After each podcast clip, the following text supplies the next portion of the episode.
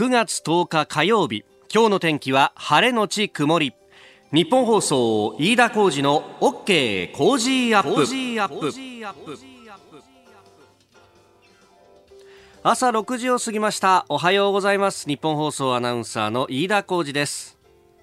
おはようございます。坂本理沙です。えー、ニッポン放送飯田浩司の OK Cozy up。この後8時まで生放送です。いつもですと新行市佳アナウンサーと一緒にお送りしているんですが今週新行アナウンサーお休みです、えー、日替わりでアシスタントの方々に助けてもらうんですが今日は坂本理沙さんとお送りします。よろしくお願いします、はい、お願いいたします。私多分一緒に仕事するの初めてですよね。初めてなんですよ。そうだよね。すれ違いは多いんだよいろいろ。えご挨拶程度はエレベーターとかでさせていただいてるんですけれどもね。ちょっとドキドキしてます。何を言ってるんですか。そうあのハッピーのね、中、あなたとハッピーで中継やってて、ええ、僕、あの、その何代か前の中継レポートやってたとか、ね、ね、先輩です。いやいや、そんなことないですよ。いやいやいやいや。あと、あの、ナイターのアトプロっていうね、はい、え、え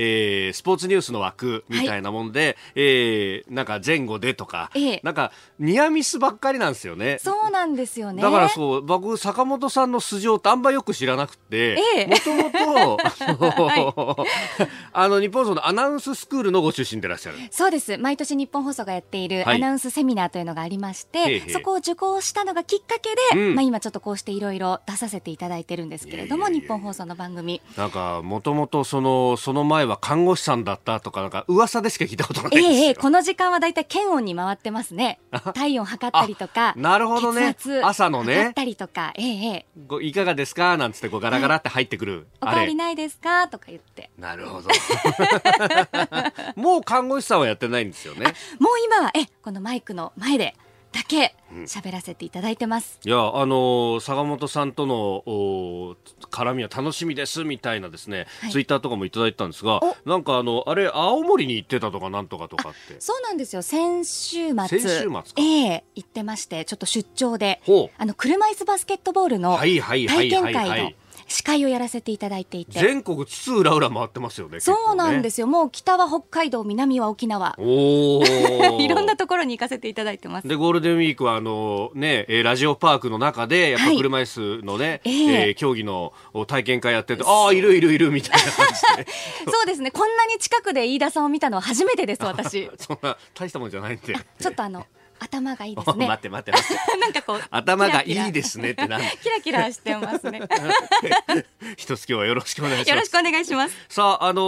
ー、いろいろですね昨日のこの時間帯はまさに台風15号が、えー、猛威を振るっていたということですけれども、えー、そこからあ傷跡がまだ残っていると、えー、今日の新聞の一面もそうですけれども停電がいまだ63万8700件と、えー、特に千葉方面が多いですね。昨日東京電力がいろいろと資料も出してましたけれども明日以降の復旧についても確認中というのがね特に千葉県のあたりは非常に多くって、えー、機密であの送電のね鉄塔が倒れてということがありますんで、はい、えー、房総の、まあ、特に内房のですね南の方っていうのはかなり復旧に時間がかかるんじゃないかとも言われております、えー、それから電車も動き出してはいますけれどもまだ影響は残っておりまして、えー、JR では横須賀線、えー、昨日の送電設備故障の影響で、えー、逗子と久里浜の間間未だ運転見合わせです。再開は11時頃を見込んでおります、えー、それから内房線は姉崎と阿波鴨川の間の上下線運転終日見合わせ。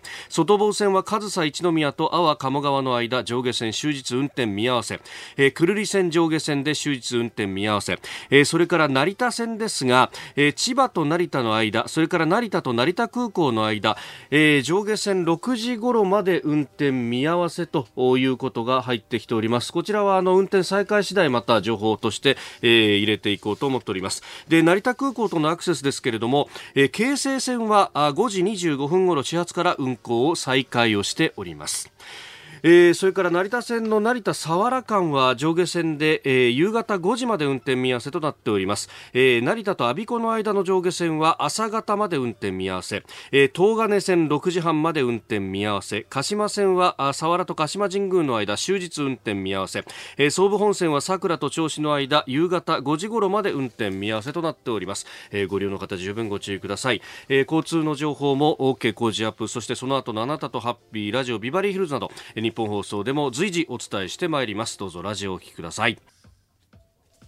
さあ最新ニュースピックアップいたします。スタジオ長官各紙入ってきました。まあ昨日が休館日だったということもあって週末のニュースも含めて、えー、分厚くなっております。まあ昨日夜に行われたあ日産自動車の西川社長辞任へというニュース。まあこれをトップに挙げているところがほとんどですね、えー、朝日読売毎日それから日経とえー、今日は4氏がこの日産の西川社長辞任というニュースを取り上げております。まあ、昨日、須田慎一郎さんに詳しく解説もいただきましたけれども、まあ、西川さんに関しても、この役員報酬をめぐって、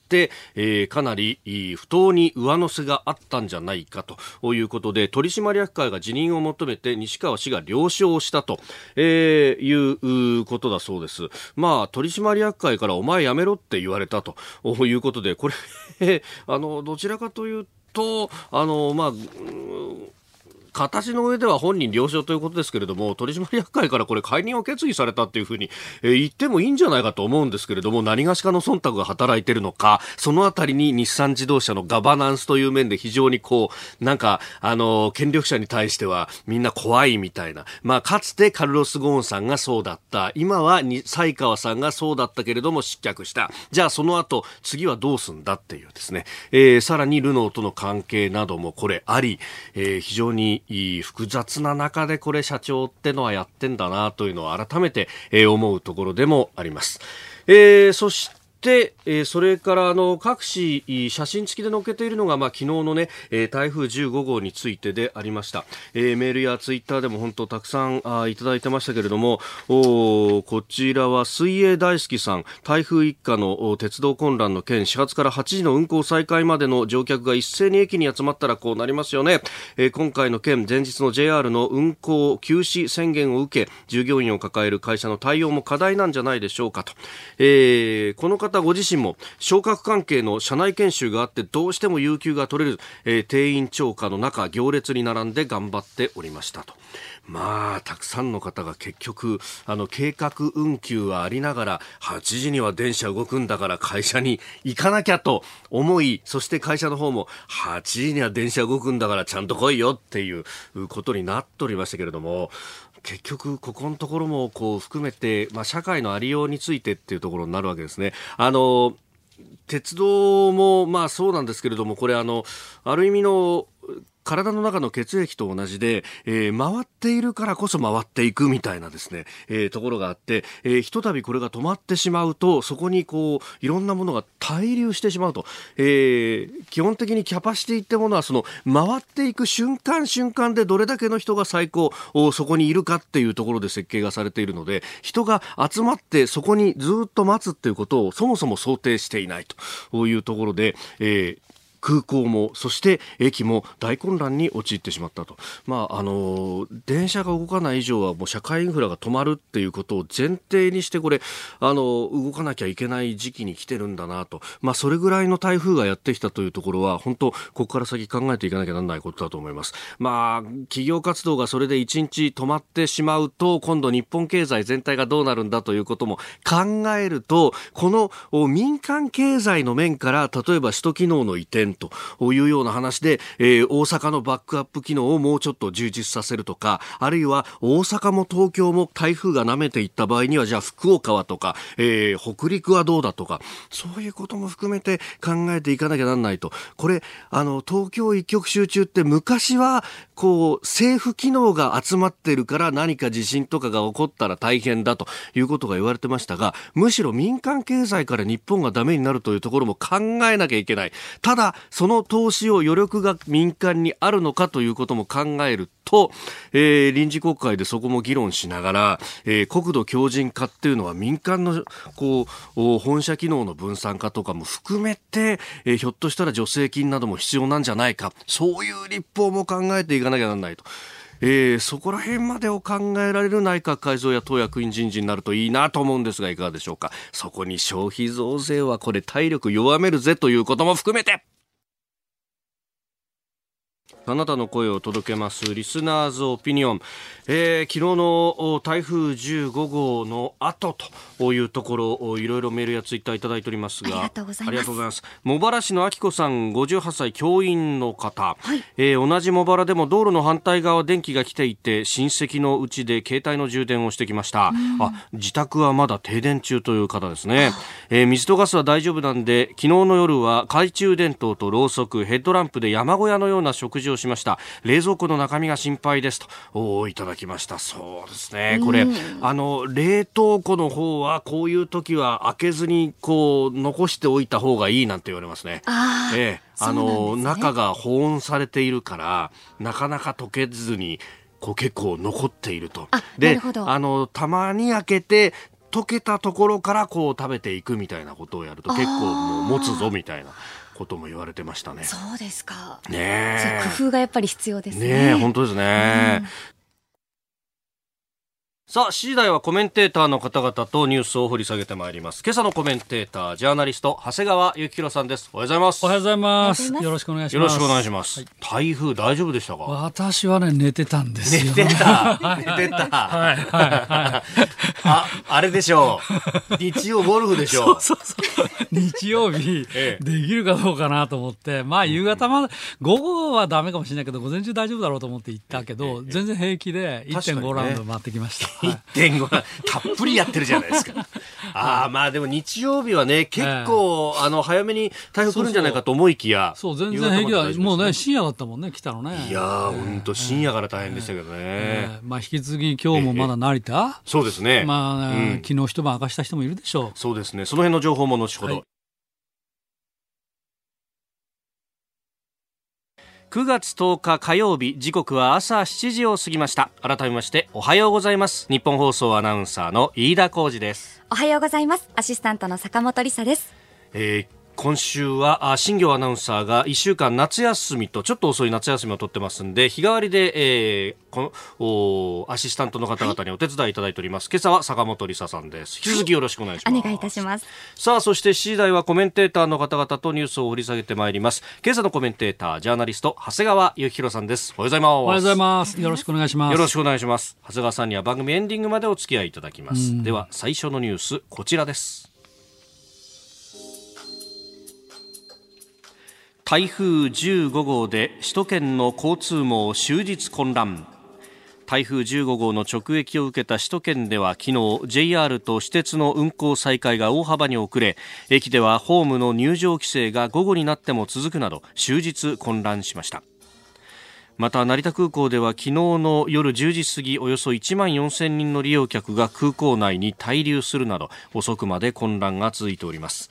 でその電車の情報を先にお伝えしておきますと、えー、成田空港に絡むところでは、えー、千葉と成田間成田成田空港間の JR 成田線ですが、えー、運転を6時半ごろまでに再開をしております、えー、それから成田阿鼻子間は下り線で、えー、7時ごろまでに運転を見合わせと。上り線は再開をしています、えー、また成田佐原間上下線は夕方5時まで運転見合わせです、えー、その他 JR 各線ですが横須賀線が、えー送電設備故障の影響で逗子と久里浜の間の上下線で現在も運転を見合わせております。運転再開は11時頃を見込んでいます。え内房線は姉ヶ崎と阿波鴨川の間でえ今日も終日運転見合わせ。外房線は上総一宮と阿波鴨川の間上下線終日運転見合わせ。久留里線は上下線全線運転を見合わせ。え東金線は6時半頃までえ運転を見合わせておりましたが全線で運転を再開しています。ます、鹿島線佐原と鹿島神宮の間上下線運転見合わせ、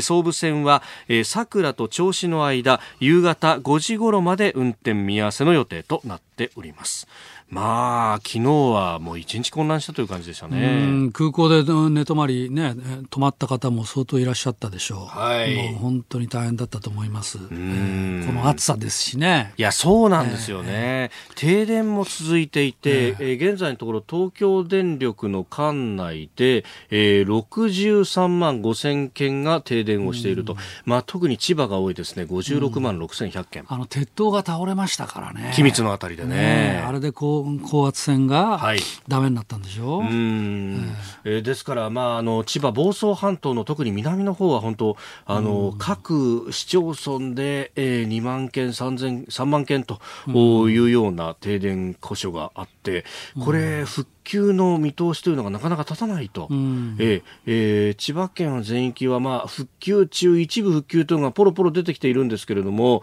えー、9月11日以降の復旧も確認中というようなね、えー、東電が出している資料でもなかなか見通しが立って高圧線が通ってるのがあの山の中だから、はい、あの修復させようにも、なかなか工事車両が入れないと、はい、まあ、そんな事情もあるみたいですね。うん。まあ、そうなるとね、まあ昨日もテレビなど各社、はい中継もしてましたけれども、はい、もう夜になると真っ暗になってしまうと。うん、えー本当に大変です、まあ、できるだけ早くね、治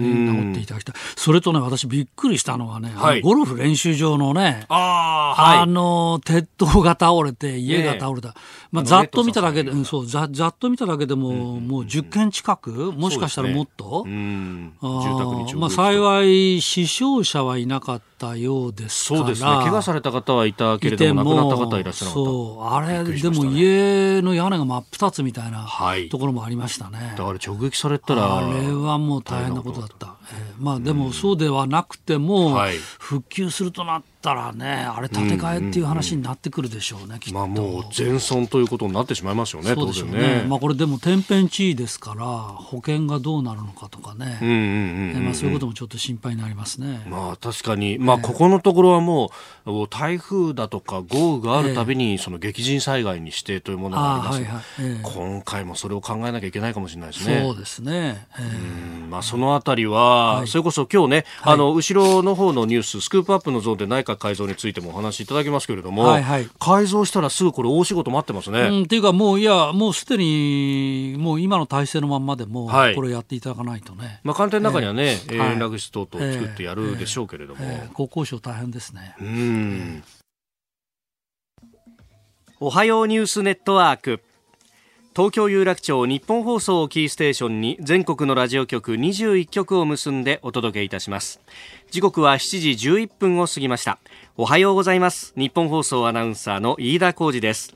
今朝のコメンテーターはジャーナリストの長谷川幸宏さん。この時間取り上げるニュースはこちらです。韓国大統領が司法行政のトップを強行任命。韓国のムン・ジェイン大統領は昨日娘の不正入学疑惑などが取り沙汰されている側近のチョ・グク氏を司法行政のトップに正式に任命しました。ムン・ジェイン大統領は私を補佐して私と共に権力機関の改革のため邁進しその成果を見せたチョ長官に仕上げを任せたいと語りました。えー、今年7月までは大統領府で司法機関を統括する首席秘書官を務めていたということで、えー、検察改革の陣頭指揮をこれからするんだということだそうですがいよいよこのムン・ジェインさんのこの左翼革命、はいえー、正念場ですね、これは。これしかし、うん、汚れた手で一体何をする気でいるんですかね。まあ、ということでだし、あのこれはこのムン・ジェイン政権対検事総長、の、こう、ハブとマングースの戦い、まあ、ハブとマングースの戦い、動物愛護法でも今いけないらしいそうで、や やっちゃいけないらしいけど、ポリコレ、まあ、まあ、それはちょっとさておき、まあ、あの、超ググ氏、それからムン・ジェイン大統領大統領は、検察改革をするって言ってるわけですよね。まあ、強すぎる権限があると。はい、だから、まあ、それ自体はそ、確かに必要なことなのかもしれませんが、はい、現実の生身の政治で見ると、検察察側としては、当然そんな検察の弱体化につながるような、はい、あ改革はもう体を張って抵抗するということになるでしょうし、まあ、一方、ムン・ジェイン大統領の方も、えー、このチェ・グク氏を擁立してまでもやろうということだから、はい、これもまあ本気だと、うん、だからこれは本当に双方ね、これからむしろ検察対政権の潰し合い、はい、えー、ということになってきますよね。だから私、展開によっては、このチョ・グクさんの謙虚？ということだって、はい、十分にありえないわけじゃないと。だって奥様がいろんなことやってたわけでしょ、えー、知らないってことはないですよ。なんか大学の印鑑を、ね、偽造したりだとか。うん、それにその問題のその表彰状を偽造した、はい、あ大学の総長に、このご本人もちゃんとで電話でなんか話してるんでしょ、えー、これはまあはっきり言って証拠隠滅を図ったと。見られたって、えー、やむを得ないし、うん、まあ、ですからまあ共犯関係、はい。えー、にあるというような話になれば、えー、その法務大臣の謙虚前代未聞だと思いますけど、うん、まあ、そんなことだって考えられないわけじゃないし、はい、まあ、一方、検察まあ、韓国は日本と違って指揮権の発動っていうのがね、あるのかないのか、えー、えー、まあ、法務大臣、日本の場合は法務大臣が指揮権発動した造船議国の例がありましたけど、はい、まさかね、自分自身の疑惑で、自分自身が捜査やめろなんてことは言えないだろうと思うけど、そうですよね、でも大統領としたら、はい、検事総長に任命したのは大統領ですから、あ何か理由をつけて、はい、更迭、えー、というようなところまで、多分ね、行くんじゃないんですか？はあ、そこまで。話は。で検察言うこと聞かせるというとか。形にと。まあでもそんなになったら、これはもう誰が見ても、はい、政権用語ですよね。そもそもこのチェ・ググさんなんでこんなことにしたのかといえば、はい、自分が大統領になった後の後釜？ああ、そういう、ね、大統領を辞めた後の後釜っていうこと、後継候補、最有力候補、はい、ということでしょ。つまり、えー、まあ、ここまでいろんなことやってくると、うんうん、まあ、この韓国大統領の例にご多分に漏れずですね、はい。自分が退任したら即政治的失脚ということになりかねない、でもまあその時にチェ・グクさんを後継の大統領として擁立に成功すれば、はい、まあ、自分も生き延びられると、まあ、そのあたりの思惑も当然あるんじゃないのと。えー、ってなことが、もう丸見えですよね。えー、ねそもそも論から言えば、パク・クネ政権の追い落としの時に、はい、検察と、はい、まあ、あの、ムン・ジェインさんたちっていうのは、手組んでたわけで、そうそう、だってこの、えっ、ー、と、ユン・ソクヨルって方なんですけど、はい、検事総長、えー、この方はもともとソウル、ソウル中央地検、えのトップで、はいえー、普通だったら日本と同じように貢献検事長を経験してから、はい、検事総長に上り詰めるんだけど、えー、貢献をいわばパスして、はい。えー、2段階昇進で上ったわけでしょう。うまあ、ですから、そのあたりも政治的な任命だったわけですよね、もともとが。えーえー、まあね、ええ。ー、これ、日本との関係においては、まあ、日本にはだから強気に出てくるでしょうね。まあ、こういうことがあると。目をそらせるためにも。はい。えーえーえでは続いて、えー、2つ目こちらのニュースです、はい、4、6月期の GDP 下方修正。内閣府が昨日発表した今年4月から6月期の GDP 国内総生産の改定値は物価変動の影響を除いた実質で前の期と比べて0.3%増速報値の0.4%増から下方修正されました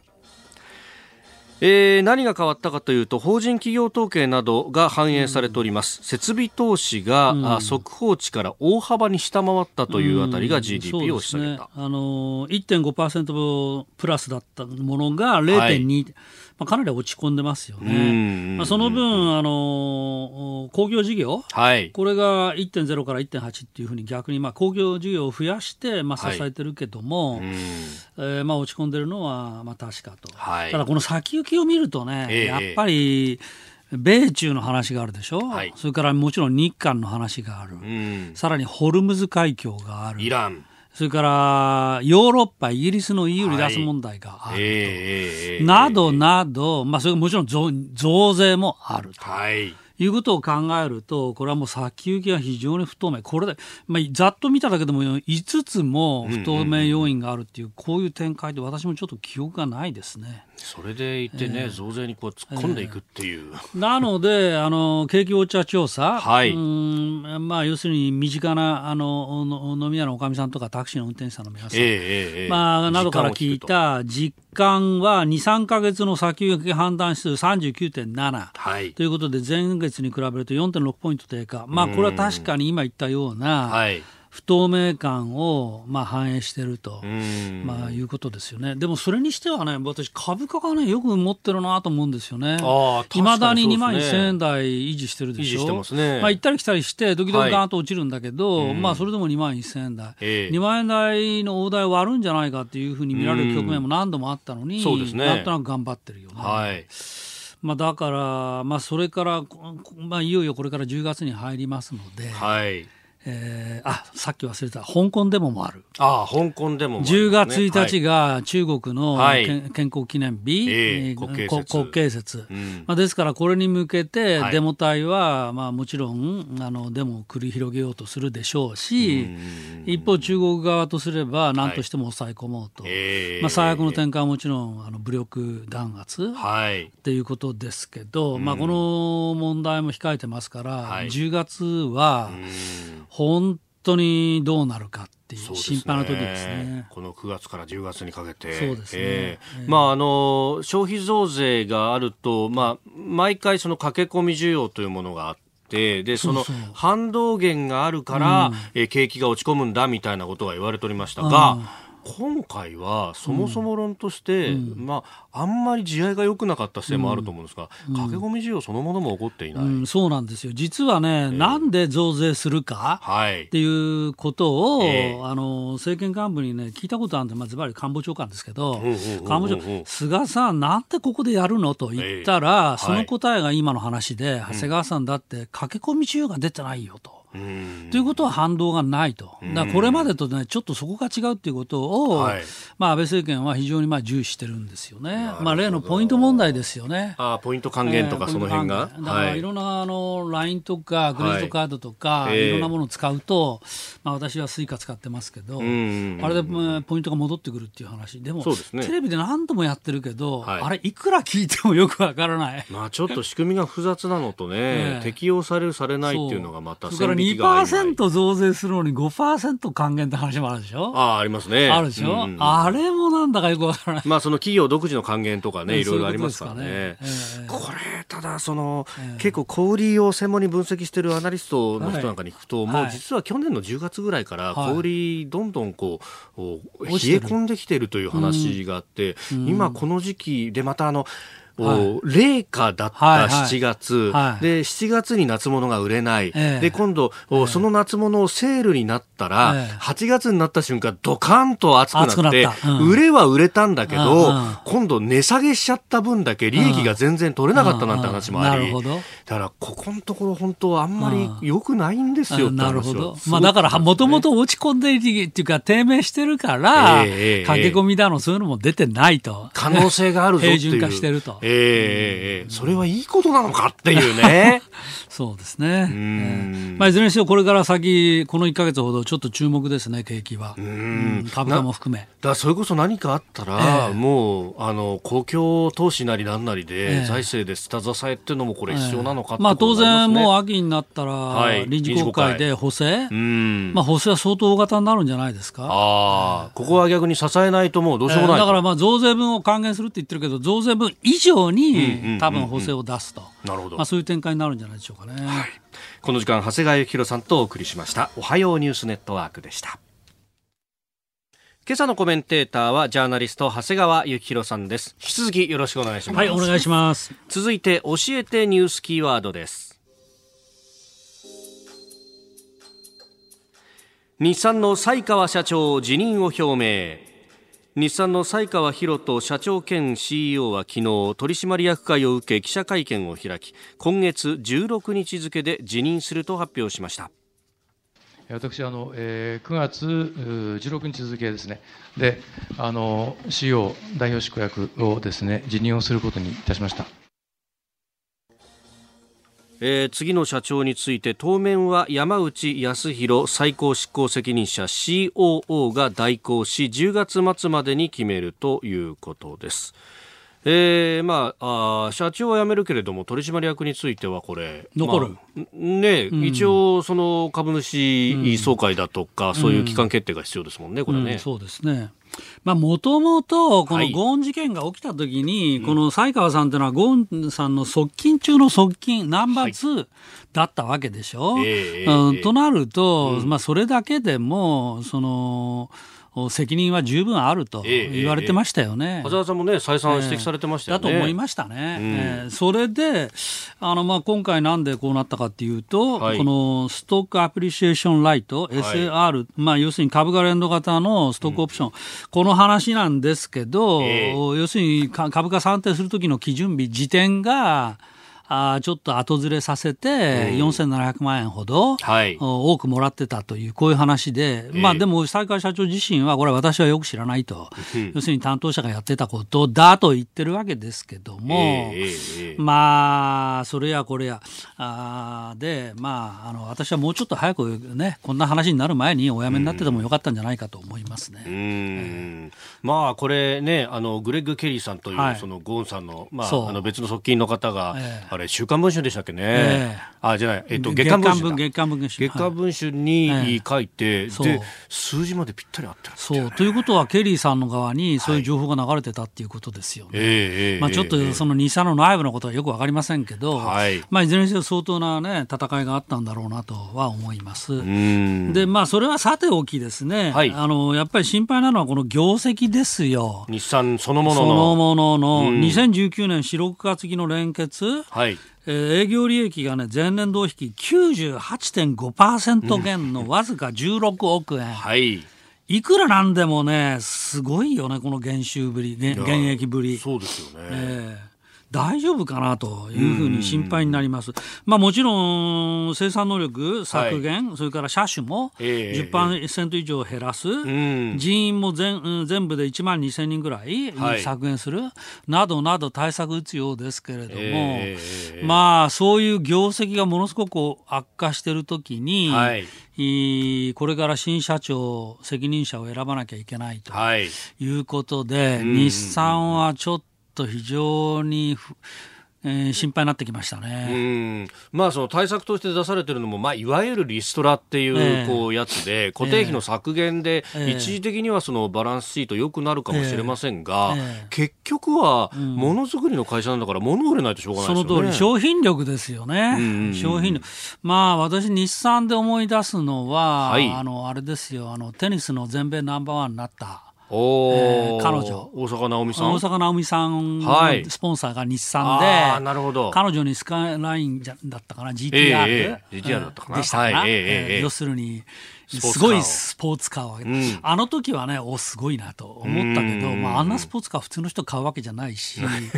あと、まあ、テレビコマーシャルでよく見かけるのはノート、ああと自動運転、はい、などなど、まあ、見ますけど、まあ、要するに消費者に非常にアピールするような、はい、そういう魅力ある車作りっていうのができるかどうかですよね。うん。うんいやこれあの中の人に聞いてみたことがあるんですけど、はい、やっぱそのアメリカの市場がこけたのが大きいんだけど、えー、それはシェア拡大を狙って、うん、結構あの販売奨励金だ値引きをしたわけでしょ？だそうしたら、うんうん、その日産の車のステータスが下がっちゃったっていうね。わかるわかる、うん、でこれやっぱり技術が詰まってるいい車なんだっていうアピールをすればよかったのに、そうじゃなかったんですよってすごい嘆いてましたね。安かろう。ちょっと値引きされると、まあ要するに魅力がないからでしょっていうふうになりますよよね。消費者も見透かしちゃうところが見透かす。うん。まあだからその辺が課題ですね。はい、えー、日産西川社長辞任表明というニュースでした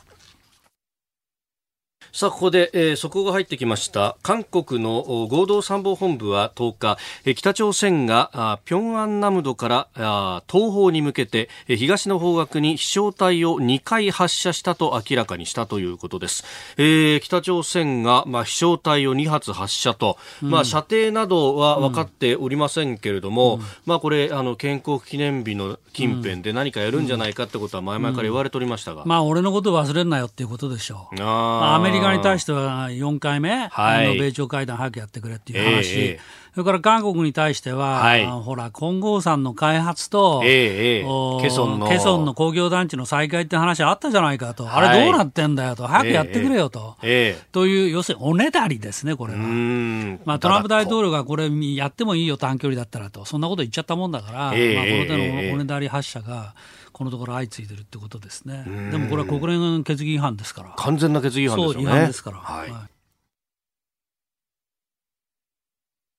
さあ、そして、えー、ここでお知らせでございます。えー、私、飯田が論客の方々とニュースをズババッと切るイベント、飯田浩二そこまで言うかザ・ライブ2を、11月16日土曜日、有楽町読売ホールで開催いたします。えー、4月にやったイベントの第2弾ということで、いっぱいでしたね。いや本当たくさんの方にお越しいただきまして。ありがとうございます。ありがとうございます。今回もぜひいっぱいにしたいということで、まだまだチケットございます。えー、昼と夕方2回公演でゲストには工事アップコメンテーターも多数登場いたします。昼公演、午後1時開演、えー、参議院議員の青山茂春さん、えー、元自衛官で評論家の牛尾正人さん、そして、ジャーナリスト長谷川幸宏さん。よろしくお願いします。よろしくお願いします。外交安全保障について考えるということですがまさにこの11月なんか何が起こってるか分かんないいやもう分かりませんね。韓国もそうだし、まあ、北朝鮮もそうだし、ねはい、中国香港はい、えー、もうなじ香港はどうなってますかね。そうですよね、えー、この今週9月11、12と一帯一路サミットが香港であり、うんえー、そこに習近平国家主席も登場すると言われ、えー、で先ほど指摘があった10月1日の国慶節、そうそう。それが終わってでも香港は終わってないと思うな、ねこれ長い抵抗になら、なると思います、ね、長い戦いになりますよね。はい。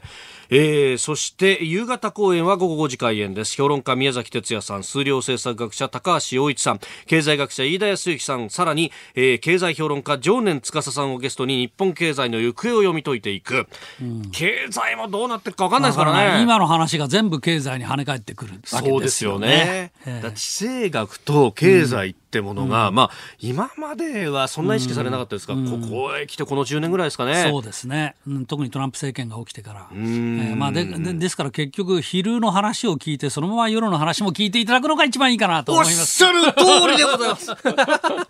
でしかもですね、えー、二公演とも司会私が務めるんですがチケット全席して4400円、えー、これが今月いっぱいでございます。はい、なんといってもですね、残念ながら消費税が増税されるということで、うん、10月になるとチケットのお値段も変わる可能性がございます。あのね、ここは駆け込み需要をぜひお願いしたいです。その通り、その通り。できりゃ今月で完売したいところなんです。まあこれを聞けば、もう世界情勢から全部わかると、はい、そういうことですね。ということですよ。はい。はい、えー、ただいまチケット先行受付中です。詳しくは日本放送イベントホームページをご覧ください。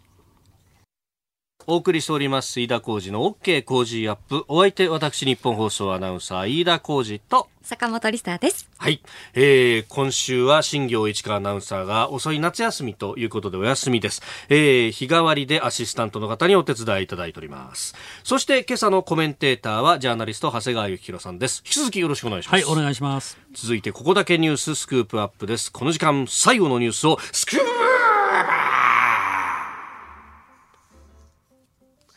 明日内閣改造自民党役員人事。共同通信によりますと明日予定されている内閣改造自民党役員人事で萩生田光一幹事長代行が初入閣する方向となったと報じております。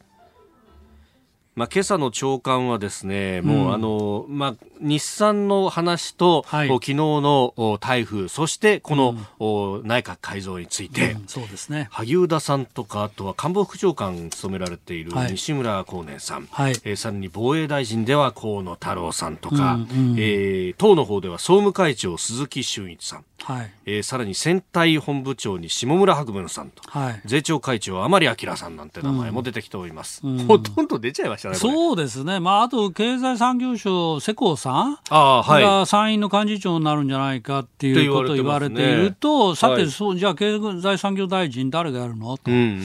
まあ、萩生田さんとか西村さんとかまあ考えられますけど、はい、まあ、西村さんもともと経済産業省ご出身ですからね。そうですね。まあそこはお二人どちらがやってもっていう感じですかね。えー、えー、えー、えー、まあ、あと大きな役所でいうと、まあ、総務省ですね。おうん、ねまあ、前に総務大臣務められていた高市早苗さんなんていう名前もね、今日読売は出してましたけれども。そうですね。まあ、あと外務大臣はもう大体。ああ、茂木敏光さん。がほどほぼか確定っていう感じじゃないですか。うん。うん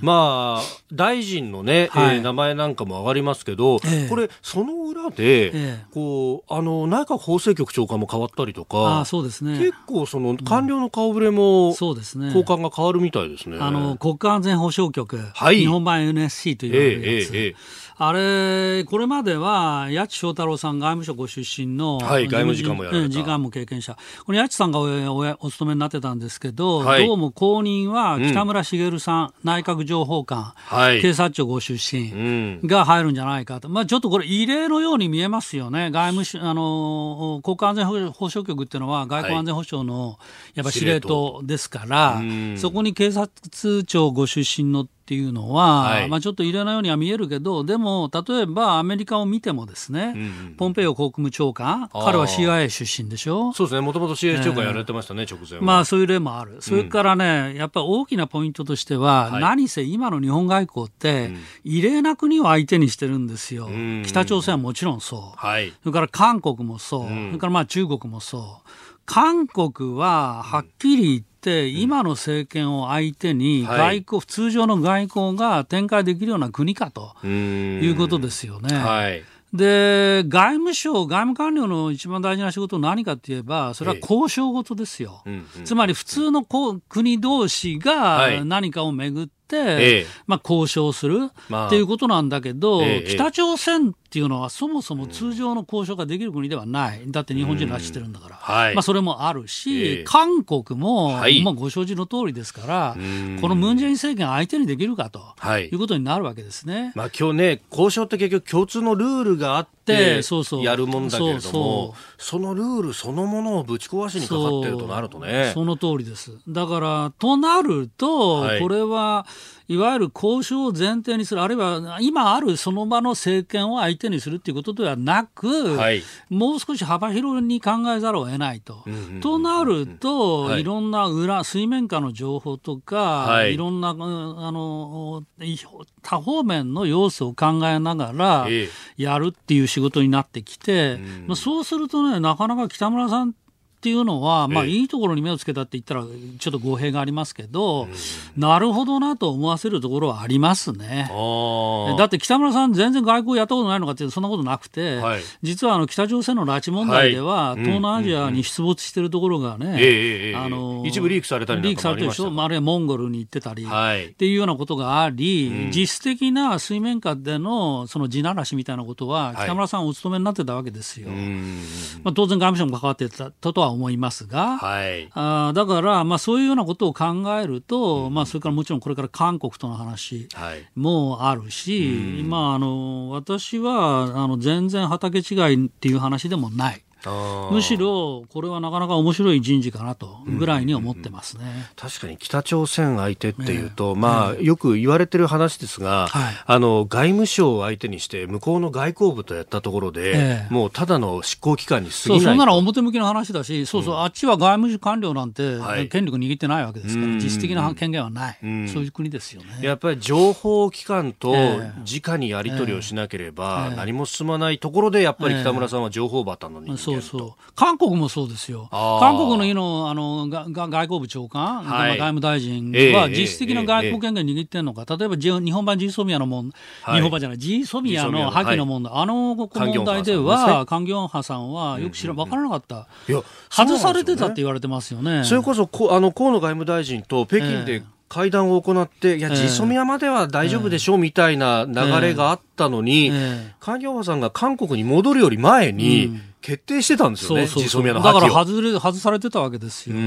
まあ、ですから、まあ、そういう国と、これからまあ詰めていかなきゃならないということが、まあ、一番大事な話になってくるんで、えー、まあ、北村さんは十分お勤めになるんじゃないかしら。えー、そう考えると、えー、この外交のシフトってものが、今まで外務大臣やっていた河野さんが、どうやら防衛大臣になるらしいそれもまたなかなかいい人事ですね。えー、えー、この辺っていうのは、なんかやっぱ、あの平時ではないシフトに変わりつつあるんですかね。そうそうそういうこと人ですね、まさに。だって東アジア自体がやっぱり平時では全くないし、今まで経験したことないようなことでしょ？やっぱこのグレーゾーンみたいなところですよね。えー、有事でもないけども、平時とも言えない。えー、そうですね。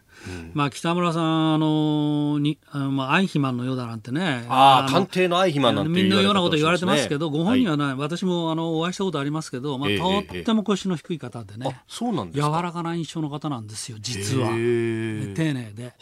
しかも、確かにね、どっから見てもこれ切れるな、この人はっていう隙のない感じです。はあ、ね、そういう人。なるほど、えー、だからこそいろんな情報がそうそうそうそう。あるんでしょうね。えーはあえー、自民党の役員人事と内閣改造そしてその先、はい、えー、この先の外交についてもお話しいただきました。